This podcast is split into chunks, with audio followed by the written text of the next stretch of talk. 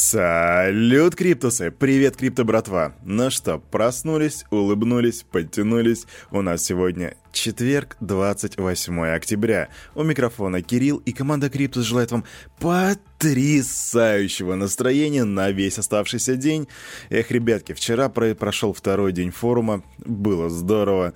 И вот да, только сейчас проснулся, открыл новости и готов записывать их прямо для вас, рассказать вам про самые свежие тренды, что же у нас произошло и все такое. Так что давайте мы посмотрим на рынок, а там, ну, я думаю, вы уже заметили, это что там есть на что посмотреть, да? А затем перейдем прямо к новостям. Фу.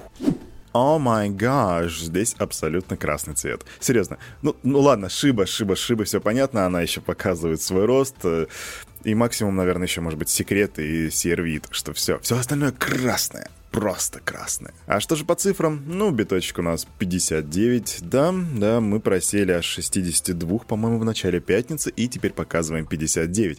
Эфир 40, а, 4011 долларов.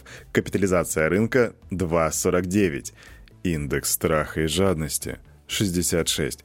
Это все еще жадность, однако она уже такая умеренная, слишком умеренная, уже даже подходит к грани где-то, так что люди становятся менее уверенными в том, что стоит покупать, и больше в том, что продавать. И я думаю, что если тенденция продолжится, то все будет еще, еще, еще меньше будет, да, этот индекс. Так что такие вот дела. Регуляторы США хотят разрешить банкам держать криптовалюты на балансе. Глава Федеральной корпорации по страхованию вкладов FDIC Елена МакВильямс в разговоре с Reuters заявила, что банковские регуляторы США хотят предоставить банкам план по работе с криптоактивами. В этом плане будут четко отражены а, правила по хранению криптовалют для предоставления возможности клиентам осуществлять торговые операции.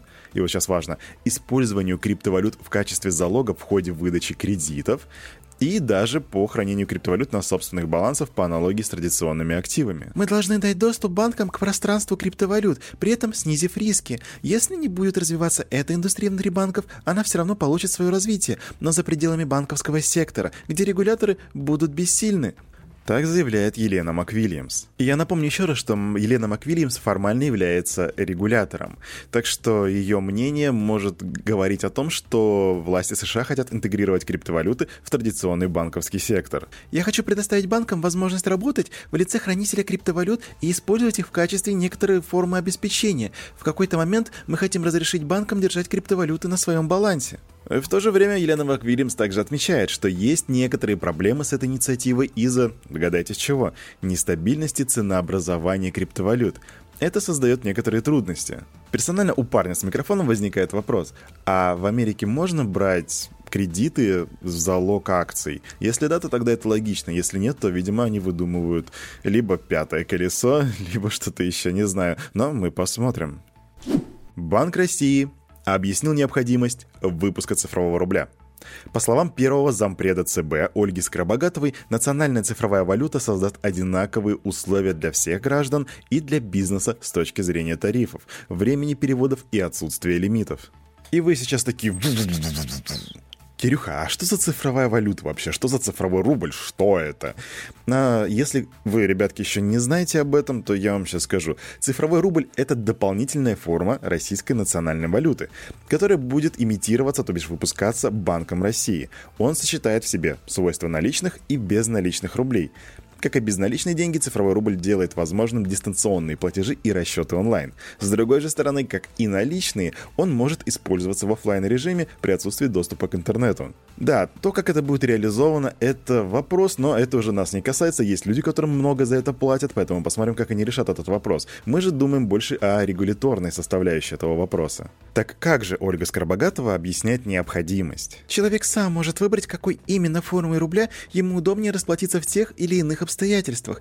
Еще раз подчеркну, что все три формы денег будут находиться в обращении, никаких ограничений не будет. Платформа Банка России предоставит одинаковые условия для всех граждан и для бизнеса с точки зрения тарифов, времени перевода и отсутствия лимитов на те суммы, которые будут храниться в их кошельках, добавил первый зампред. По словам Скоробогатовой, три четверти банковских организаций подтвердили, что предложенная регулятором двухуровневая розничная модель цифрового рубля, цифрового рубля является наиболее рациональной и перспективной. Именно мелкие и средние банки видят для, для себя больше возможностей в цифровом рубле, чем недостатков, отмечает Скоробогатова. Знаете, братва, Я не знаю, имеет ли цифровой рубль отношение к криптоактивам, блокчейну или так далее. Я не знаю, как он с технической точки зрения будет выглядеть. Но то, что я знаю, что в одной из фишек блокчейна, если вы смотрите наши MIT-курсы, вы наверняка это знаете, это является упразднение посредников. То есть, по сути, такой bankless. Вы убираете банки. И, разумеется, банки будут радоваться, особенно мелкие банки, потому что если крипта придет, то как бы в их услугах, ну, уже не будет как таковой надобности. Возможно, и будет, а возможно, и нет. Так что теперь таким образом они понимают, что больше очков выигрывают. Ну, а мы посмотрим, что будет дальше. Квик новость, ребятки. Добыча криптовалют способна приносить свыше 300 миллионов потенциальных налоговых поступлений в бюджет. Как вы думаете, какой страны? Правильно, Казахстана. Потому что в Казахстан у нас достаточно неплохо так двигается в плане криптовалюты, и у них сейчас уже, они по хешрейту находятся на втором месте в мировом рейтинге между США и Россией. Так вот, 300 лямов, ребят. Представляете, если бы Россия сделала то же самое, а у нас очень много места, вот эти денежки могли бы пойти в школы, в больницы, да куда угодно, серьезно, чтобы сделать крипту максимально при, при, как бы даже а, принимаемой обществом, можно было бы все эти деньги, там, не знаю, в онкобольницы закинуть, и чтобы все люди думали, о, круто. Но это как бы мой идеальный мир. Возможно, я какой-то оптимист в этом плане, как можно было бы сделать. Но почему бы и нет, действительно, это было бы здорово. Но у нас все еще продолжают, э, не знаю, тянуть собаку за хвост. Как, как тут еще выразиться? Цена токена OneInch поднялась на 100% за несколько часов. Альткоин приблизился к историческому максимуму стоимостью около 7,7 долларов. Те, кто успел продать, ребятки, Мое почтение. Курс криптовалют начал активно расти. Почему? А потому что залистился на криптобиржу Upbeat. Я, кстати, тоже успел кое-что продать. Те, кто смотрит наши дайджесты, поймет, в чем прикол, так что... Но об этом чуть-чуть подальше. А эту новость вы могли увидеть еще вчера в нашем телеграм-канале. Децентрализованный протокол Cream Finance в очередной раз подвергся взлому. На это обратил внимание аналитик The Block Игорь Игамбердиев. Причем в своем твите, я вот сейчас считаю, он написал «Looks like Cream.finance is dead, boys».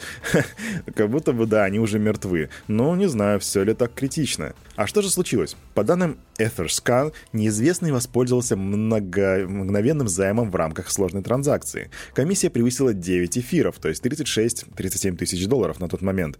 Большая часть похищенных активов предоставлена токенами поставщиками ликвидности Cream Finance и другими монетами стандарта ERC-20. Этот, кстати, неизвестный успел даже потроллить их немножко, оставив сообщение «Бав, повезло», «Iron Bank повезло», «Cream нет». Ну, вероятно, относится к проектам Aave, Iron Bank и, собственно, к самим Cream Finance. Да, видимо, он уже пытался взломать, как я думаю, Aave и Iron Bank, у него не вышло, но получилось взломать Cream. Вот, кстати, представители проекта заявляют, что а, изучают эксплойт и, и раскроют детали по мере их появления. То есть они еще пока даже не знают what the fuck has happened. Они не знают, что случилось. На данный момент сумма ущерба превышает 130 миллионов долларов. И на момент э, вот, записи токен проекта потерял 28% э, своей, своей капитализации всего за один час. Просто ситуация в том, что это уже не первый раз. И в феврале неизвестный злоумышленник воспользовался уязвимостью в протоколе Iron Bank и вывел токены на общую сумму 37,5 миллионов долларов. А 30 августа DeFi протокол подвергся атаке с помощью мгновенного кредита, и ущерб составил на момент 18 миллионов долларов. А, на самом деле сложно посчитать, как много раз взламывали DeFi. То есть мы видим, наверное, каждый месяц о том, что там взломали что-то, здесь что-то взломали. Но, ребятки, тем не менее, продолжает расти этот сектор, и, по-моему, недавно мы зафиксировали цифру там в 105 миллиардов капитализации. На данный момент даже 100 миллиардов капитализации, да, она просела чуть-чуть, но тем не менее. Так что люди все равно продолжают верить в эти протоколы. Я, кстати, персонально верю, это не, фин, не, financial, не financial advice, нет, как и говорили у нас вчера на, на, на форуме. Это просто наблюдение, мое персональное наблюдение. А тем временем капа токена Shiba Inu превысила стоимость Nissan. Насколько мы знаем, за сутки мемный токен мем подорожал на 30%, обновив исторический максимум стоимости. И это, кстати, скорее всего происходит, потому что мемный коин э, растет на ожиданиях возможного листинга в приложении Robinhood. И есть такой вот журналист Джо Вайзенталь, и он утверждает, что альткоин некорректно называть клоном Dogecoin, поскольку разработчики SHIB создали целую экосистему собственной децентрализованной биржей и смарт-контрактами. А еще там, кстати, по-моему, можно NFT создавать, если я не ошибаюсь.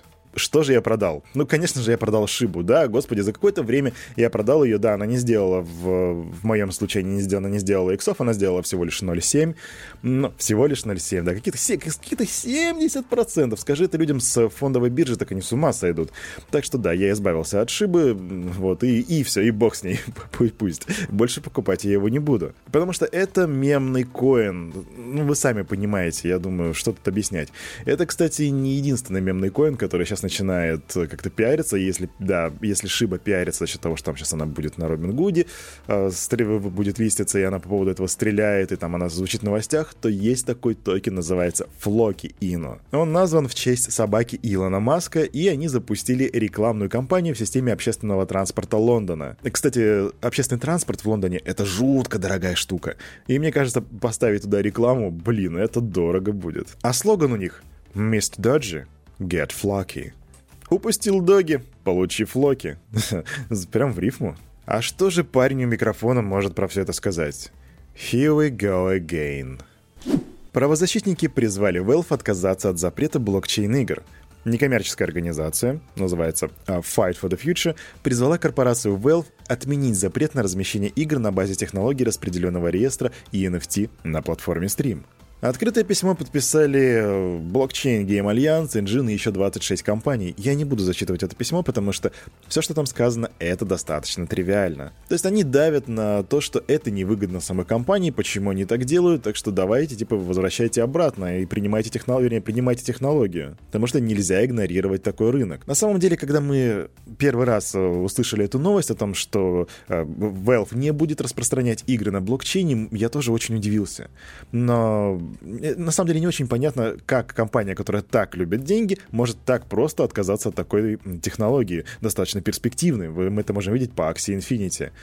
Но я все еще убежден, что здесь идет какая-то скрытая игра, и, возможно, есть какие-то моменты, которых либо я персонально не понимаю, либо не понимают очень многие, потому что иначе бы ответ лежал уже на поверхности. Так что мы, как всегда, будем посмотреть и следим за ситуацией со Стимом. Братва, на этом на это утро у меня все. У микрофона был Кирилл, и команда Криптус желает вам потрясающего настроения на весь оставшийся день. И я напомню, что все, что здесь было сказано, это не финансовый совет и не финансовая рекомендация. Делайте собственные research и, развивайте финансовую грамотность, развивайте критическое мышление. До свидания.